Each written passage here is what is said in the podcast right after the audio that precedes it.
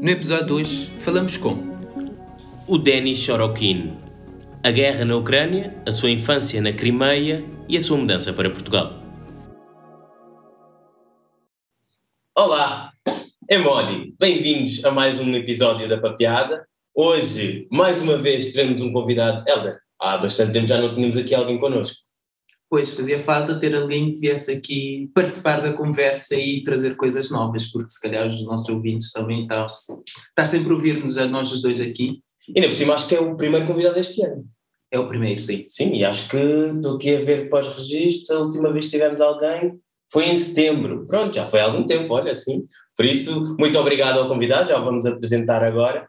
O convidado chama-se Denis Sorokin, nós conhecemos no Toastmasters, uma organização que tem como objetivo promover a comunicação, falar em público e a liderança. O apelido do Denis, Sorokin, vem da palavra Soroka, acho que disse bem, é da palavra Soroka em russo, significa pega rabuda, que é um dos pássaros mais inteligentes do mundo, e a única semelhança que o Denis tem com a ave é de se ver ao espelho e poder se reconhecer. Esta ave é uma, apenas uma das nove que conseguem fazer isto em todo o reino animal. Ele é engenheiro de telecomunicações, é um fã da Tesla e da SpaceX, mas trabalha na Vodafone. Já pode ser perfeito. Exatamente. E adora almôndegas do IKEA. Uh, Denis, o que é que faltou aqui dizer sobre ti? Já vamos também introduzir o porquê de estares aqui, o, o tema mais à frente, mas alguma coisa gostarias também de dizer sobre ti?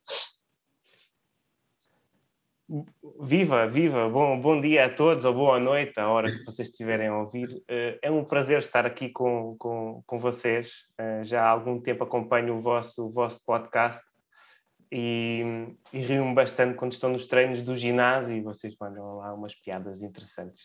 E o nome está bem escolhido, o Pá Piada. Sobre mim, eh, é isto, é isto. Sou um engenheiro de telecomunicações, mas não trabalho na Tesla nem na SpaceX. Ainda, ainda. Um dia. Ainda não temos, não temos estas empresas. E, e sou, sou uma pessoa simples, simples, mas que especial por ter vindo a este podcast, porque as minhas origens vão, vão dar que, que falar aqui um bocadinho na conversa que se segue. Exato. E, se quiseres e introduzir. Exato, e também somos vizinhos, também vivemos em Odivelas, e nós, eu Nosso e o Helder. Né? Sim, estúdio. não, nós como grandes embaixadores que somos Odivelas, falamos sempre aqui de Odivelas, costumamos dizer o tempo e tudo. O tempo e tudo, que é para atrair turistas. Exatamente, vamos lá visitar Odivelas. Denis, uh, tu e eu conhecemos na Toastmasters e pronto, gostaria que deixasse aqui um breve pitch, uma ideia de porque é que as pessoas deviam entrar na Toastmasters, o que é que tu achas que é interessante de quem não conhece a Toastmasters e está a ouvir a papiada de, de ficar, de aprender sobre a Toastmasters? Ótima pergunta, ótima pergunta. Em primeiro lugar, é para aceitar convites como este, de vir falar para uma audiência. Apesar de nós aqui não vermos uma audiência grande, não temos público visível, mas sabemos que ele existe.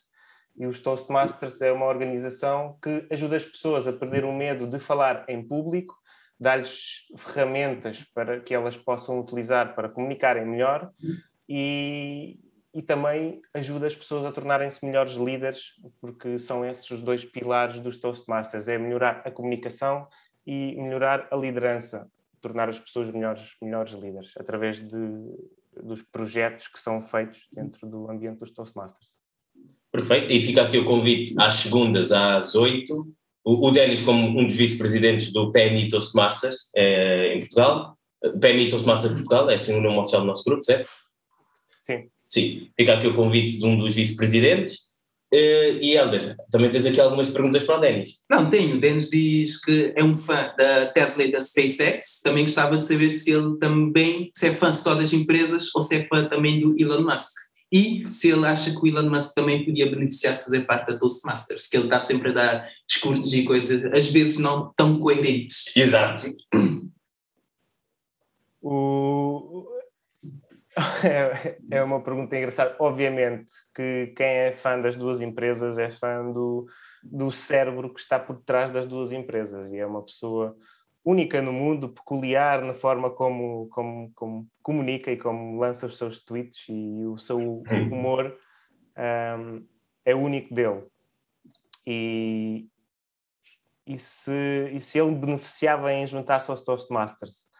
Não, eu penso que o Elon Musk já há muito tempo que perdeu o medo de falar em público e ele, ele tem a forma dele de falar, ele comunica bem, a meu ver, uh, se bem que nem todas as pessoas uh, apreciam o modo dele falar. Ele só poderia remover alguns anjos dos discursos e as pausas desnecessárias para que aquilo tornasse mais fluido, mas de resto a mensagem que ele quer passar ele passa sempre de uma forma excelente. Bom, então temos aqui o selo de aprovação do, do Denis, já podemos convidar o Elon Musk para viagem. Exatamente, é, é um... Pode vir é ao nosso clube fazer um learning moment. Olha, também é interessante. Vou-lhe mandar um uh, Denis, uh, tu como engenheiro, engenheiro de um, telecomunicações, fevereiro foi um mês interessante para ti, se considerarmos, se tivermos em conta o dia 7 de fevereiro, ou seja, uh, o ataque cibernético que aconteceu à empresa onde trabalhas, a Vodafone foi, foi um dia espetacular, mas não pelo, pelo facto do sítio onde trabalho, mas pelos Toastmasters, porque nós tínhamos uma sessão nessa segunda-feira negra e eu tinha um, um papel de um, um, papel de apresentador da, da, da, da sessão tinha que estar a comunicar através do telemóvel com as pessoas que estavam por trás, na parte do vídeo, na parte de, de, do online, e, e, estava a ser impossível comunicar com eles porque realmente não tinha WhatsApp, não tinha mensagens, não tinha nada. Foi um, uma segunda-feira desastrosa.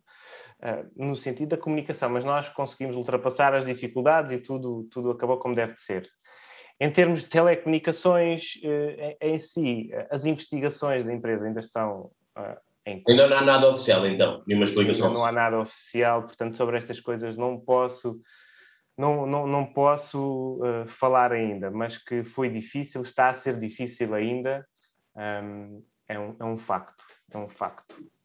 A maior parte dos clientes já tem, já tem as comunicações restabelecidas, uh, mas causou muitos danos que ainda estão a ser reparados pela Vodafone. Nós cá em casa não temos Vodafone, mas se fizerem um bom desconto, se calhar nós mudamos. nós estamos na concorrência, não é preciso ter, na nós, né? Então... Nós estamos na nós. Mas... Exato, nós estamos na nós. E, Denis, fizemos aqui a ligação com fevereiro de 2022. Uh, pronto, dia 24 de fevereiro é a data oficial do início da guerra. E aqui está, vamos agora entrar no porquê do Denis estar cá. O Denis nasce em 1989, curiosamente, no ano da queda do Muro de Berlim, não sei se há alguma coisa a ver. Ainda por cima, ele nasce numa base militar soviética na República Democrática Alemã. Há quem diga que podes ter nascido para o, liberar o mundo da, da situação que se vivia na altura. O teu pai é de Moscou, a tua mãe é da Crimeia. Em 91 mudaram-se da Alemanha para a Crimeia em 2000, imigram da Crimeia para Portugal, como cidadãos ucranianos. Em 2008, obtens a nacionalidade portuguesa, a tua segunda nacionalidade sendo a primeira ucraniana. Em 2014, trocas a nacionalidade ucraniana pela russa e mesmo os passaportes por Kovo, lá está a anexação da Crimeia por parte de Moscou, por parte da Rússia, e a maior parte dos teus familiares são de Moscou ou da Crimeia, duas áreas muito interessantes para o tema em que vamos falar agora, uh, e o que queria perguntar aqui é, como é que tens vivido este momento, porque tu estás no seio do momento como ucraniano, russo, e que notícias é que tens de casa, essencialmente? Uh, bem, como é que eu tenho vivido isto? Ainda não sei se consigo chamar isto de vi viver. Isto, isto, é sobreviver a todos os, os acontecimentos que têm tem aparecido na televisão e das coisas que eu tenho falado com, com os familiares.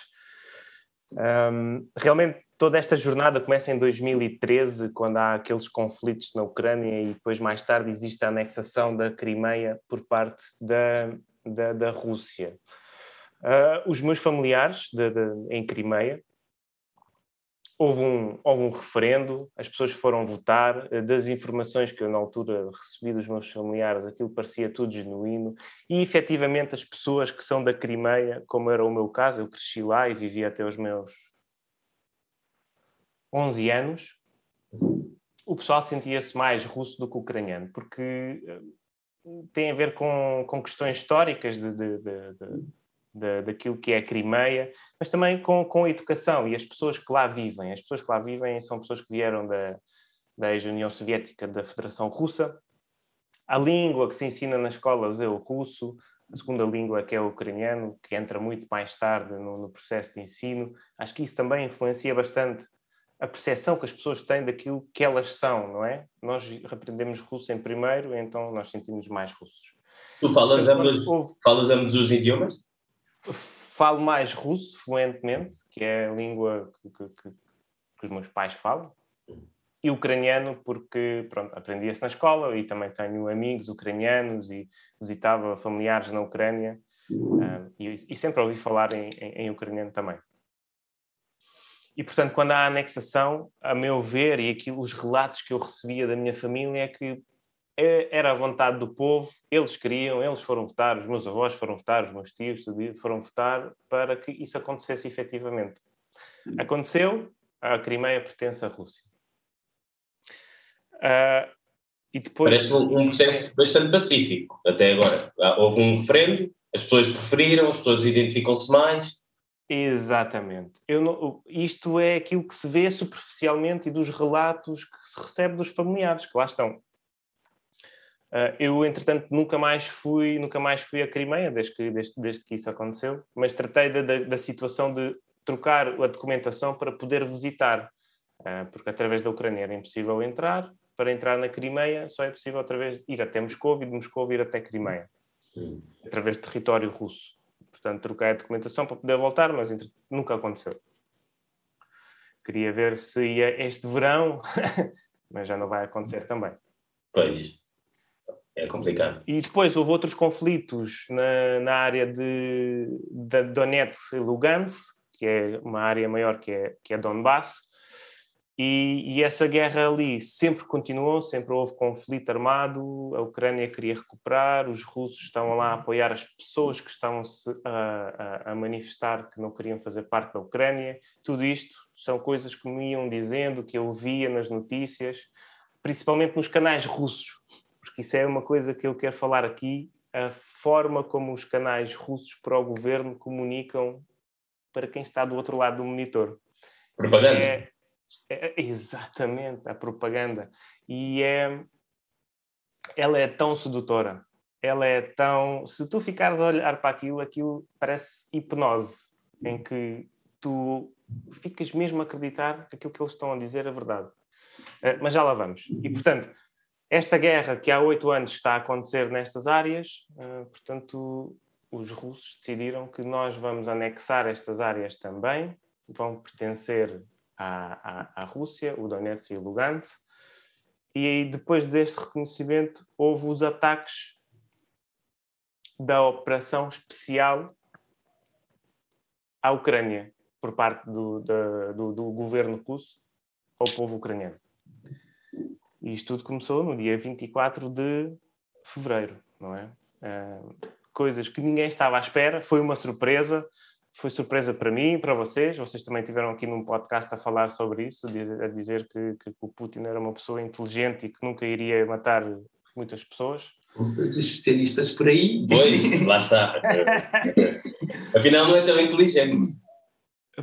Pois, a verdade é que neste pois. momento poucas pessoas conseguem perceber o que é que vai na cabeça de, daquela pessoa? Eu acho, eu acho que se houvesse alguém que conseguisse perceber o que é que vai na cabeça do Putin, neste momento, era a próxima pessoa a ganhar o Prémio Nobel da Paz. Sim, Exato. Se soubesse o que é que vai na cabeça do Putin, já tens a. Não, não digo ofensivo ou contra-ataque da outra parte, mas já sabes o que é que podes oferecer. E essa pessoa ganhava o Prémio da Paz, com certeza. Mas um, Denis, eu quando, quando, quando vi aqui, mandaste-nos uma breve introdução sobre ti, basicamente o teu historial, ter nascido na, na Alemanha, depois uh, ter mudado para um, Crimeia, Portugal, etc. Ou seja, gostava de perceber aqui, tu, a nível de identidade, neste momento, como é que, como é que te sentes? Ou seja, soviético, russo, ucraniano, alemão, português, europeu, então tu estás aqui basicamente no meio disso tudo. Como é que tu sentes a nível de identidade em relação a a tudo isso e como é que a conjuntura atual impacta a ti mesmo, porque tu és uma pessoa que está no centro de tudo, basicamente. tens um bocado de todos os lados. Pois, tenho um bocado de todos os lados, tenho conhecidos, amigos em todos os lados. Qualquer russo que, que, viva na Rússia tem um amigo ou um familiar que viva na Ucrânia, e isto, entre estes, estes dois países, uh, é muito complicado, é muito difícil, uh, principalmente porque existem pessoas com visões diferentes. Um, e, e, e, como houve muitas brigas familiares e eh, no, no, ano 2014, agora está a ser pior ainda, porque é, é, o que está a acontecer é lamentável. É, eu, como sinto-me mais russo do que ucraniano, a verdade é essa, uh, mas o que está a acontecer ao povo ucraniano é, não, não, não é admissível, não é, ninguém votou para isto, é? ninguém, ninguém, ninguém subscreveu para que houvesse esse conflito armado uh, mesmo lá no fundo, sinto-me português, porque foi onde eu passei mais tempo da minha vida, em Portugal. Mas se tivesse que dizer uma resposta final, é que sou um cidadão do mundo. E é isso que, e é isso que, que as pessoas que viajam e que visitam vários países, ou que já estiveram num país, vão para outro, conhecem um terceiro, um quarto, percebem que nós somos todos cidadãos eh, do mundo. Ah, e eu acho que é a resposta para os nossos problemas temos estes conflitos é, está nessa direção. Nós unirmos como, como, como mundo é, e lutarmos por, por uma vida melhor e não estas conquistas territoriais, não sei bem o que é que se quer, estes conflitos militares, a meu ver, não, nunca beneficiam muitas pessoas, só poucas, poucas pessoas. Não, não podia estar mais de acordo. Eu também tenho essa visão um bocado de que se deixássemos de ver só para as nossas fronteiras e vivêssemos o mundo todo como somos cidadãos do mundo, eu acho que o mundo progrediria muito mais, porque não é simplesmente quem tem mais recursos usa os seus recursos só para as pessoas daquele país, é, é o mundo como um todo. Portanto, isso é uma utopia que, que eu espero que um dia venha a acontecer. Ou, ou não, a ideia da Europa e em específico da União Europeia é exatamente isso. Pois, pois. Se conseguir alastrar-se a todo mundo seria interessante. Um, Denis, portanto, em 2000 imigram da Crimeia para Portugal, curiosamente, yeah. o, o, ano em que Vladimir Putin chega, salta, aparece, chega, um, torna-se presidente. Uh, podia ser essa justificação, mas eu tenho uma outra. No ano 2000 é quando a Nelly Furtado lança aquela música é, Furtado portuguesa, não é? Ela lança aquela música que é I'm like a bird, fly away. E o meu sendo um bird, ah, tinhas 11 anos. O meu apelido sendo um, uma ave, nós decidimos, olha, vamos voar para a terra da Nelly Furtado, e então, puma, viemos parar aqui em Portugal.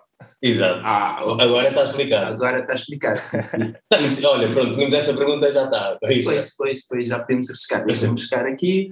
Um, mas, por acaso, Denis, uh, lembras-te ou tem, tens, um, tens alguma memória qual a tua ideia, um, qual a ideia os teus pais tinham de Vladimir Putin na altura?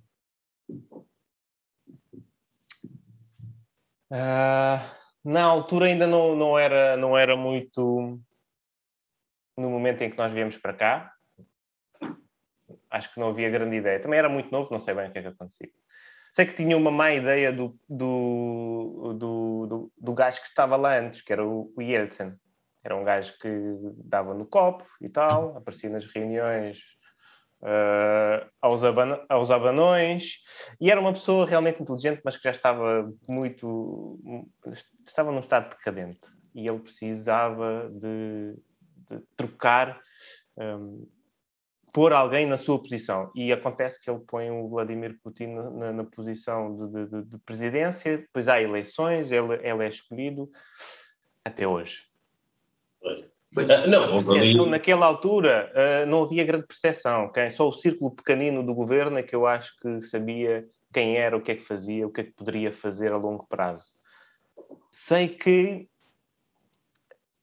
uh, os, cá em Portugal, os, por, pelo facto do canal da propaganda estar sempre ligado, existe não é só os meus pais, eh, a minha família, ou, ou, são muitos, são muitas as pessoas cá em Portugal ou no estrangeiro que se, se virem os canais da propaganda que são muito a favor do, do, do, Putin, do que ele está a fazer, porque a comunicação daquilo é, é, é espetacular. Vocês veem, de vez em quando, nos, em vez dos anúncios, aparecem estatísticas do país, do crescimento do país, com uma musiquinha assim bem interessante e tipo, ah, aqui nós estamos a crescer tanto a nossa produção, aqui o nível de criminalidade está a descer. Com o Covid, apesar de ser um dos países que pior se, se, comportou em termos de vacinas, aparecem estatísticas de estamos a crescer aqui no número de vacinação. E aquilo, quem está constantemente a, a levar com aquilo, mesmo que tenha televisão ligada na cozinha e aquilo está sempre a passar e ouvem algumas coisas, alguns debates, os debates são sempre entre pessoas que têm o mesmo ponto de vista.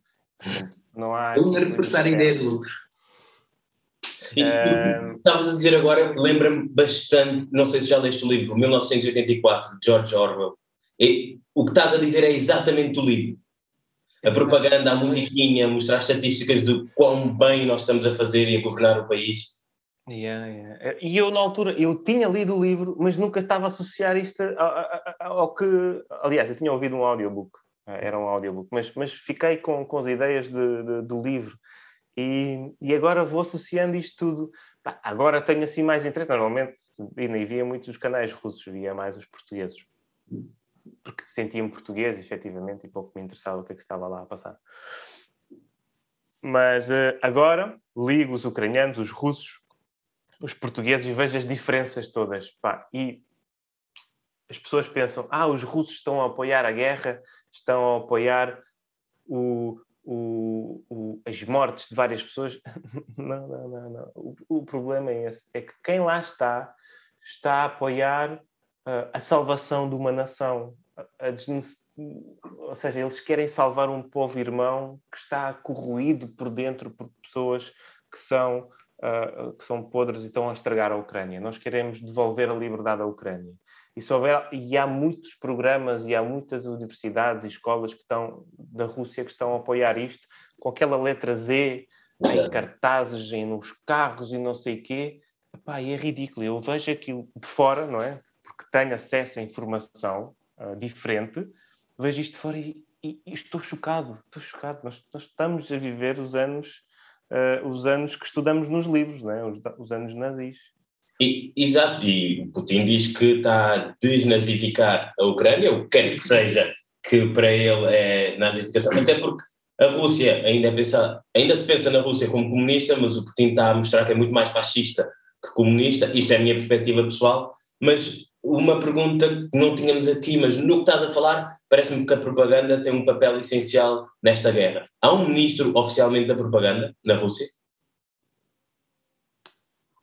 Porque na Alemanha nazi havia Joseph Gobler, não sei se estou a dizer bem o nome, mas havia e era reconhecido e era dos ministros mais fortes do Terceiro Reich. Agora na Rússia, não sei. Não há um ministro, mas há caras específicas há caras específicas que, que são associadas a, a, isso. E são pessoas que existem em vários canais, em vários países, um, e, e, essas caras estão sempre, são, estão, estão sempre na televisão. Um, e sempre a falar mal de, dos Estados Unidos, que é o, o, inimigo comum, e é os Estados Unidos que estão a, a estragar a Ucrânia e nós temos que os pôr lá, expulsá-los de lá Uh, pronto, os Estados Unidos continuam a ser um inimigo número um da Rússia, pelos vistos, e eles querem tirá-los da, da Ucrânia. Mas uh, é, é, é, impensável o que está a acontecer e eu tenho estado a acompanhar as, as notícias e o pior ataque que foi feito foi efetivamente a Ucrânia. A Ucrânia não merece isto e o povo ucraniano agora já é um vencedor desta guerra por, pelo facto de se ter unido, pelo facto de estar, estar a lutar com unhas e dentes contra, contra o invasor, que é, que, é, que, é, que é o Estado russo. Agora, os segundos que vão sofrer mais com isso não são os portugueses que agora têm a gasolina mais, mais cara ou, ou toda a Europa. Eu acho que os oligarcas. com as sanções, o povo vai sofrer horrores. Eu tenho estado a ver relatos do, do, do que é que está lá a acontecer. Um, ainda não chegou o pior, porque estas sanções têm tendência a chegar com atrasos de um mês, dois meses, seis meses. Quando eles começarem a ver que não há peças para fazer manutenção dos aviões, não podem viajar nem dentro do país. Um, as seguradoras não vão querer uh, segurar os aviões, não é? Porque eles não têm a manutenção necessária. Um... Mas lá está, uh, a ideia aqui de Putin é uh, fechar-se ao Ocidente, contando com um apoio quase incondicional, até porque ele teve uma reunião com o tio Xi Jinping nas vésperas da guerra, virando-se para a China. Ou seja, ah, vamos perder tudo e mais alguma coisa e ninguém consome nada. Mas temos aqui, como o Helder gosta de dizer, um panda gigante que nos pode ajudar no que nós quisermos. Eu não sei o quão forte é essa relação que eles têm, mas suspeito que o, os chineses também são mais de olhar para o próprio umbigo do que para, para, para defender alguém irmão, não é? Irmão ou vizinho, não é? O que acontece é eles dividem fronteira. E ele tem aquela cara de malandro. Portanto, eu acho que suspeito que vai haver uma rasteira a uma dada altura que, que o Putin não está, não está à espera. Eu penso eu que a China diz. Eu não percebo muito política, só para que saiba, eu não percebo muito política, não percebo. Não, de, não hoje em dia. Isto. isto é a minha opinião de quem está aqui. Há tantos especialistas por aí que nós também somos agora. Pois, não fazem especialistas da generalidade. Especialistas de Covid agora transformaram-se em especialistas. De... Exatamente, exatamente. Mas sim, eu acredito que para os chineses isso funciona quase como um playbook a Rússia faz para eles verem como é que a Rússia faz e quais as consequências para eles medirem se faz sentido ou não também fazer a mesma coisa com Taiwan. Sim, já, essa teoria. É a minha perspectiva, não de especialista. Mas há especialistas já com essa perspectiva, por isso eu acho que podemos levar a especialista dos especialistas. Epa! um, Denis, tocaste aqui um bocado na, na questão de o, que se passa na Ucrânia, que depois, no fim, quem, quem, quem paga é, é o povo, e nós já começamos a ver isso. Infelizmente, o que é quase 2 milhões de pessoas já tiveram que sair da Ucrânia, mais, mais, mais de 2 milhões, involuntariamente. E aqui, aqui em Portugal, por acaso, a comunidade ucraniana é a terceira, não, é a quinta maior comunidade, e lá está, deverá aumentar nos próximos tempos. Gostávamos também de perceber um bocado como é que foi como é que foi o choque cultural para ti, apesar de teres mudado voluntariamente, felizmente, aos 11 anos para Portugal, qual foi o choque cultural para ti e provavelmente quem vem a seguir, quais os choques culturais com que podem estar à espera? Olha que essa é uma, essa é uma ótima questão, porque eu, eu, eu considero-me um dos poucos casos uh, que houve assim, porque quando eu vim, a escola para onde eu fui era a escola eu era o único estrangeiro na escola, portanto era tudo portugueses. E eu não tive forma uh, a não ser adaptar-me. Uh, o choque foi grande, o choque foi grande. Eu sabia falar um bocadinho de inglês na altura, quando vim, não sabia falar português, então tentava comunicar um bocadinho em inglês, era o sexto ano. E sofri um bocadinho de bullying, de xenofobia, mas foi pouco a grande parte dos portugueses já E dá caráter. E era, era, uma coisa, era uma coisa diferente, toda a gente queria qualquer coisa de mim, toda a gente queria que eu jogasse a bola, porque estavam sempre a dar cuecas ao, ao, ao, ao Hulk, porque eu não jogava muito bem a bola. mas, uh, mas eu era um, um miúdo alegre, com, com, com, com vontade de, de sociável, e acima, acima de tudo. E então eu integrei muito bem nos, nos, nos costumes portugueses. E depois, quando mudei de escola, passado um pouco tempo, vieram alguns ucranianos para, para, para, a, minha, para a minha escola de altura. Isto era uh, oitavo, nono ano. E eu, e eu e como estava já tão, tão inserido no, naquilo que, que, que, era, que eram os costumes portugueses, tinha amigos portugueses, já não queria dar-me com os ucranianos, porque nem, nem, nem me sentia bem a falar a língua, a minha língua mãe, com eles. Eu queria ser, queria ser português. Mas há muitos estrangeiros, ucranianos, que quando chegam fecham-se em, em, em, em, grupinhos em, de, de, de, pessoas que falam a mesma língua. Então eles não se, não se integram muito com, com aquilo que são os, os portugueses e os grupos portugueses. E então depois têm dificuldade em desenvolver a língua, de comunicar com eles, e isso depois cresce, cresce, cresce, é uma bola de neve. O teu grupo de amigos russos e ucranianos que falam a tua língua cresce cá em Lisboa, em Portugal, e tu nunca te integras muito bem com, com, com, os portugueses. O meu caso foi ao contrário, eu cresci com os portugueses e depois de, tinha dificuldade em, em me juntar aos grupos um, russos ucranianos. Onde é que eu quero chegar com isto? Porque nenhum dos dois acho que seja correto. Tem que haver, tem que haver mistura de tudo para que, para que não haja, uh, não diria ódios, mas, uh, mas, mas para não estares insatisfeito quando estás com um grupo ou com outro. Temos que estar todos em conjunto. E eu acho que para os grupos, para os refugiados que vêm agora para Portugal, é muito importante que pessoas como eu, e é uma coisa que eu quero fazer, ajudem-nas a integrar-se em, em, em, ambientes portugueses e não exclusivamente estarem a parte em grupos russos, porque assim, mais para a frente, vai ser muito mais difícil para tudo. Para, para Existe para uma segregação. Sim, se ficar só com o teu próprio uh, as pessoas que tu conheces, o teu idioma, os teus costumes, vais-te segregar, não, viver aqui ou viver num sítio qualquer vai ser igual para ti, eu venho para cá, os cabo-verdianos são, são muito assim, sim, são muito assim, quer dizer, eu como cabo-verdiano vejo que somos muito assim, para não estar aqui a, a, a, também inventar, mas a nível de choque cultural, e tu és uma pessoa que já viajou para alguns sítios, tu lembras de alguma coisa por exemplo, que aí em Portugal é diferente de fazerem isto, é muito estranho e eu notei a diferença. Por exemplo, uh, vale o que vale, mas os portugueses comem cachupa com arroz. Cachupa é um prato de Cabo Verde que ninguém come com arroz. E cá em Portugal comem com arroz, é uma coisa que me, que me chateia um bocado. Lembras de alguma coisa assim que tu te lembres, que em Portugal seja diferente ou que seja diferente na Ucrânia e as pessoas que agora estão forçadas a mudar possam notar no seu dia a dia uma coisa tão simples como ter arroz numa comida em que normalmente não leva arroz? Epá, isso, arroz na cachupa, isso é blasfémio. pois, pois. Eu lembro-me que fazia-me confusão o facto de estar sempre a comer com faca e garfo. faca e garfo nunca acontecia de onde eu vinha. Era, era garfo na mão direita e era só comer assim. Ou com colher, não, não se usava faca.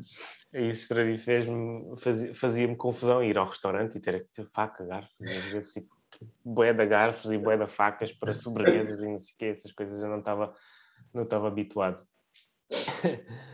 uh, mais coisas. Epá, muita chuva, muita chuva.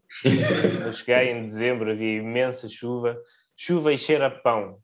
Pão acabado de fazer, havia muito cheiro a pão, porque vivíamos ao pé de, um, de uma padaria e, e isso foram coisas que, que eu me recordo. Sim, padarias é, é um símbolo muito português. Pois, pois. No Brasil. McDonald's em todo lado. Pois. O McDonald's em todo lado. Eu adorava, adoro fast food. Agora ando tento comer menos, mas na altura, quando abriu o primeiro McDonald's lá na cidade onde eu vivia, que era em Simferópol, na Crimeia, filas, filas enormes para, para ir lá ao McDonald's. Uh, comer. Uh, uma coisa interessante, em 2014, quando houve a anexação da Crimeia, o McDonald's fechou. Passou a ser chamado, em russo, Mir Burger. E Mir significa paz. Ah. Paz Burger. É, é, curioso, porque agora muitas tropas russas estão a entrar pela Crimeia para atacar povo ucraniano. Lamentável, lamentável. E, e uh, estamos agora pronto, a entrar na reta final, mas esse, uh, essa história em específico do McDonald's fechar e mudarem o nome, um pouco, lá está, um, mais um bocadinho de propaganda à la carte, que histórias é que nos podes contar da região que não são tão conhecidas? Agora está-se a falar tudo, eu há dias até estava a dizer, já conheço o mapa da Ucrânia de cor, já sei onde é que são as cidades todas, estão sempre, depois na televisão, vem com aquele, painel que é aquilo e, e desenham tudo e fazem setas e não sei o quê, mas que histórias é que nos podes contar interessantes da região, não necessariamente ligadas à guerra, em que não são tão conhecidas agora no mundo ocidental e que a guerra abafou e se calhar vão se perder no esquecimento? Posso falar bastante da Crimeia porque a Crimeia é antigamente era uma espécie de algarve como o Algarve é em Portugal, onde as pessoas vão passar férias, a Crimeia era o sítio onde se ia passar férias na, da União Soviética, da Rússia, da Ucrânia, da Bielorrússia. E o, o, os, a minha bisavó e o meu avô, eles tinham, um, têm uma casa junto ao mar. E é um território grande e o, e, e o objetivo de vida do meu avô era construir uh, casinhas nesse terreno para alugar. Portanto, ele tinha uma espécie de Airbnb na Crimeia. Inovador. As pessoas vinham no verão para passarem para vinham no verão para passarem férias junto ao mar, porque aquilo tem o mar, o mar é mais quente do que, do que aqui o, o oceano. O oceano normalmente está ali nos 18 graus e o Mar Negro estava no verão costuma estar a 22, 23, é uma água porreira para, para, para se passar férias de verão.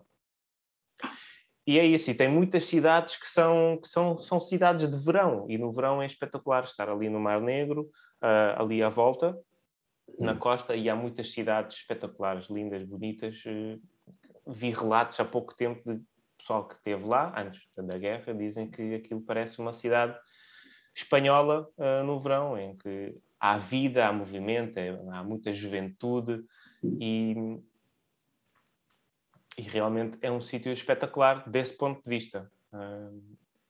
de resto, não, não me ocorre nada. Tem, tem muita natureza, tem, tem algumas coisas históricas, mas no geral é, é, o Algarve, é o Algarve da União Soviética. Ah, era, porque agora não sei bem quem é que vai querer ir para lá com todas estas tensões estes conflitos, agora, operações especiais. Agora, agora não, mas eu lembro-me, lembro-me, ainda está, acho que a Síria, Síria ainda está em guerra, já não é para essa na televisão, não é? Mas lembro-me, há uns anos, em plena guerra, eles a tentarem melhorar a imagem do país, a fazerem uh, campanhas de marketing para visitar a Síria, porque está ali no Mediterrâneo, tem praias porreiras e não sei o quê. Daqui a uns anos, se calhar, Crimeia vai ser a Croácia. Lá está, a Croácia também foi um país que teve a antiga Jugoslávia, também teve guerra nos anos 90, se não estou em erro, e hoje em dia a Croácia é um dos destinos mais em voga na Europa. E eu já fui lá e não recomendo. não recomendo, pessoalmente, não gostei muito da Croácia.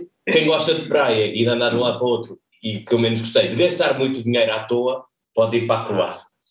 Mas depois, voltando aqui uh, ao tema, se tu fosses o mediador do conflito, lá está, tu tens uma ideia histórica bastante completa, dos dois lados, da União Soviética, uh, o que é que farias ou conselhos é que davas ao Zelensky ou ao Putin sobre o que está a passar? Imagina, aquela, aquela mesa que eles sentam para aí 20 pessoas e nunca sai nada de lá, o que é que tu farias? Uh, só, só, só destacar aqui que o Zelensky, apesar de ter de ter o histórico que tem, que veio de, do mundo de. Acho que ele tirou, uh, tirou direito na universidade, mas depois é que tornou-se tornou-se hum, ator e comediante e agora é presidente. Ele, ele está a fazer um, um papel espetacular em comunicar a nação o que está a acontecer, em fazer pedidos, em fazer comunicações com outros, com outros membros um, do mundo, não é? com outros uh, presidentes e pessoas que, o apoiam. E é a mesma coisa não acontece com, com, o Putin, que as comunicações dele, também tenho visto, uh, têm sido frouxas, fracas uh, e, e, dentro do mesmo estilo, sem, sem, sem, sem alma, sem vida. O Putin é que precisa de ir a Toastmasters, se calhar. Não, ele, ele é um bom comunicador, só que ele está a tentar comunicar uma mensagem com a qual não existe conexão com o que está aqui dentro dá-me parecer. Ou seja, ele sabe que está, está a perder, se calhar as coisas não estão a correr como ele queria.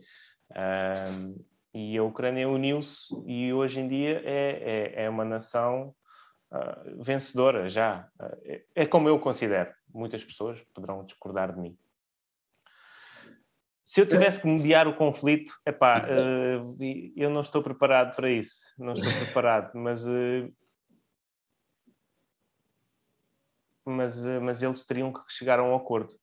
Teriam que chegar a um acordo. E, eventualmente, eu acho que o Putin vai sair do poder, a bem ou a mal, porque muito mal foi feito para a Ucrânia, para a Rússia. O povo russo vai, vai, vai sofrer as consequências de tudo isto que está a acontecer durante os próximos 10, 20 anos, se não mais.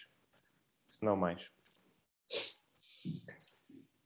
Parem Ah. com a guerra, é o que eu lhe dizia. Exato. Ok, ok. Por acaso, antes de termos começado aqui um, a falar contigo hoje, tivemos a ver um, os analytics uh, das pessoas. Temos pessoas a ouvir-nos na Rússia e na Ucrânia. E por acaso temos uma pessoa a ouvir na Rússia e uma pessoa a ouvir na Ucrânia. Portanto, Ah, sério? eu acredito que é o Zelensky e o Putin. E por isso, eh, antes de terminarmos com a pergunta de sempre, gostaríamos, se quiseres, sentido à vontade, deixar uma mensagem em russo para o Putin e em ucraniano para o Zelensky. Coisas breves, porque nós pelo menos não vamos entender. Pois, mas eles ouvem e vão perceber. Exatamente. uh, eu, eu deixo em russo para os dois. Ok. Astanaviti é etuvenu. Isso que o Denis disse. Exato. E isso em português é? é não, não, não, não, não digas. Exato. Não, as pessoas vão pesquisar. Quem tiver interesse agora vai ter que entender o que foi dito, pôr no Google e depois entender em português o que, eh, o que é que o Denis disse em russo para o Putin e para o Zelensky. E finalmente, com uma pergunta de sempre, para fecharmos a, inter, eh, a entrevista, não foi muito A uma conversa. conversa, sim. Helder, queres? Sim, sim. Já, agora, já, Denis, voltando para português, às vezes é preciso mudar o chip. Um, como Ah, defines sim, sim. aqui essa experiência papiada numa, numa palavra? Muito agradável. São duas. Ok, nós va- vamos aceitar, vamos aceitar na mesma. Exato. Como, como dizem os brasileiros, bacana. Bacana. Ah, bacana, bacana. Porreiro. E, Denis, eh, sobre o tema em si, nós falamos essencialmente do tema em que toda a gente, a bem ou mal, está, eh, levamos com o tema, eh, seja a encher o depósito, seja a ver eh, eh, televisão, seja a fazer scrolling em qualquer rede Já social. Exatamente. Tens alguma recomendação para nos educarmos mais sobre o tema? Que seja um documentário, jornal, livro, alguma coisa, ou mesmo personagens que poderemos seguir, como por exemplo o mini- ministro dos Negócios Estrangeiros ucraniano, Dmitry Kuleba, que acho que nas próximas semanas vai ter um papel cada vez mais importante no desenrolar desta guerra. Eu não. O que eu aconselho é, é, é consultarem diferentes fontes com diferentes pontos de vista. Eu não tenho nenhuma que, que vos possa dizer que é- acreditem nesta, acreditem naquela. Tente, é muito difícil hoje em dia sabermos de que lado é que está a verdade. E para nós próprios sabermos para nós o que é que é verdade, nós temos que consultar vários, várias fontes. Portanto, consultem as várias fontes e as fontes fidedignas. Seguir pessoas que são, que são Zelensky, o, o ministro de, de Negócios Estrangeiros da Ucrânia, os mesmos russos, o Putin não tem Twitter, nem, nem, o, nem o Lavrov tem Twitter, mas já há comunicações oficiais deles. Vejam e comparem e vejam qual é que para vocês é a verdade. Consultem diferentes fontes. Ok, Helder, tu querias dizer aqui alguma coisa no fim? Não, eu é só quem, quem tiver a ouvir e querer ajudar de alguma forma. Eu até tentei arranjar uma lista de hum, organizações que podem fazer isso, mas já tem se tornado uma, uma, uma lista grande. Então, em vez de vir aqui com uma lista, eu sugiro quem quer ajudar simplesmente procurar no Google. Ajudar a Ucrânia, que já vai começar a encontrar algumas opções como podem ajudar, desde envio de alimentos, eh, podem ajudar a refugiados que venham para cá podem ajudar de alguma forma, seja com aulas de português, sejam com integração, etc. Por isso, quem tiver a ouvir e tiver É muito importante. Essa parte da integração é extremamente importante e, e é muito dolorosa, mas é muito importante para, para, para todos. Para nós que estamos a acolher, ah, não é nossa obrigação, mas se nós quisermos depois viver num, num Portugal melhor, é melhor fazê-lo. E para eles que estão a chegar e estão chocados e estão ah, desorientados. Eu já fui buscar pessoas, pessoas que vieram de lá ah, e, e já as levei para casas de familiares. Já ajudei com, com, com ajuda de coisas que precisavam, comidas e medicamentos para levarem para lá. ah, e quero fazer mais, quero fazer mais. E estou à procura de mais sítios onde possa integrar as pessoas de uma forma mais, ah, mais empenhada. É isso, aos nossos ouvintes, todos que puderem ajudar, ajudem. O pouco que podem fazer pode ser muito para quem não tem nada neste momento, por isso toda ajuda é sempre bem-vinda. E É para isso, além é da ajuda, também queremos deixar aqui um obrigado ao Denis por vir hoje e falar sobre um tema. Acredito que não seja o tema mais agradável do mundo para estar a falar sobre ele. Talvez nas últimas semanas tens muitas vezes tocado, batido no ceguinho, por assim dizer, mas agradecemos por ter vindo à papiada e agora vamos todos comer fast food, todos adoramos o Mac, por isso. Paz Burger. Exato, o Paz Burger, é isso mesmo. Tchau, tchau. Tchau, malta. Obrigado.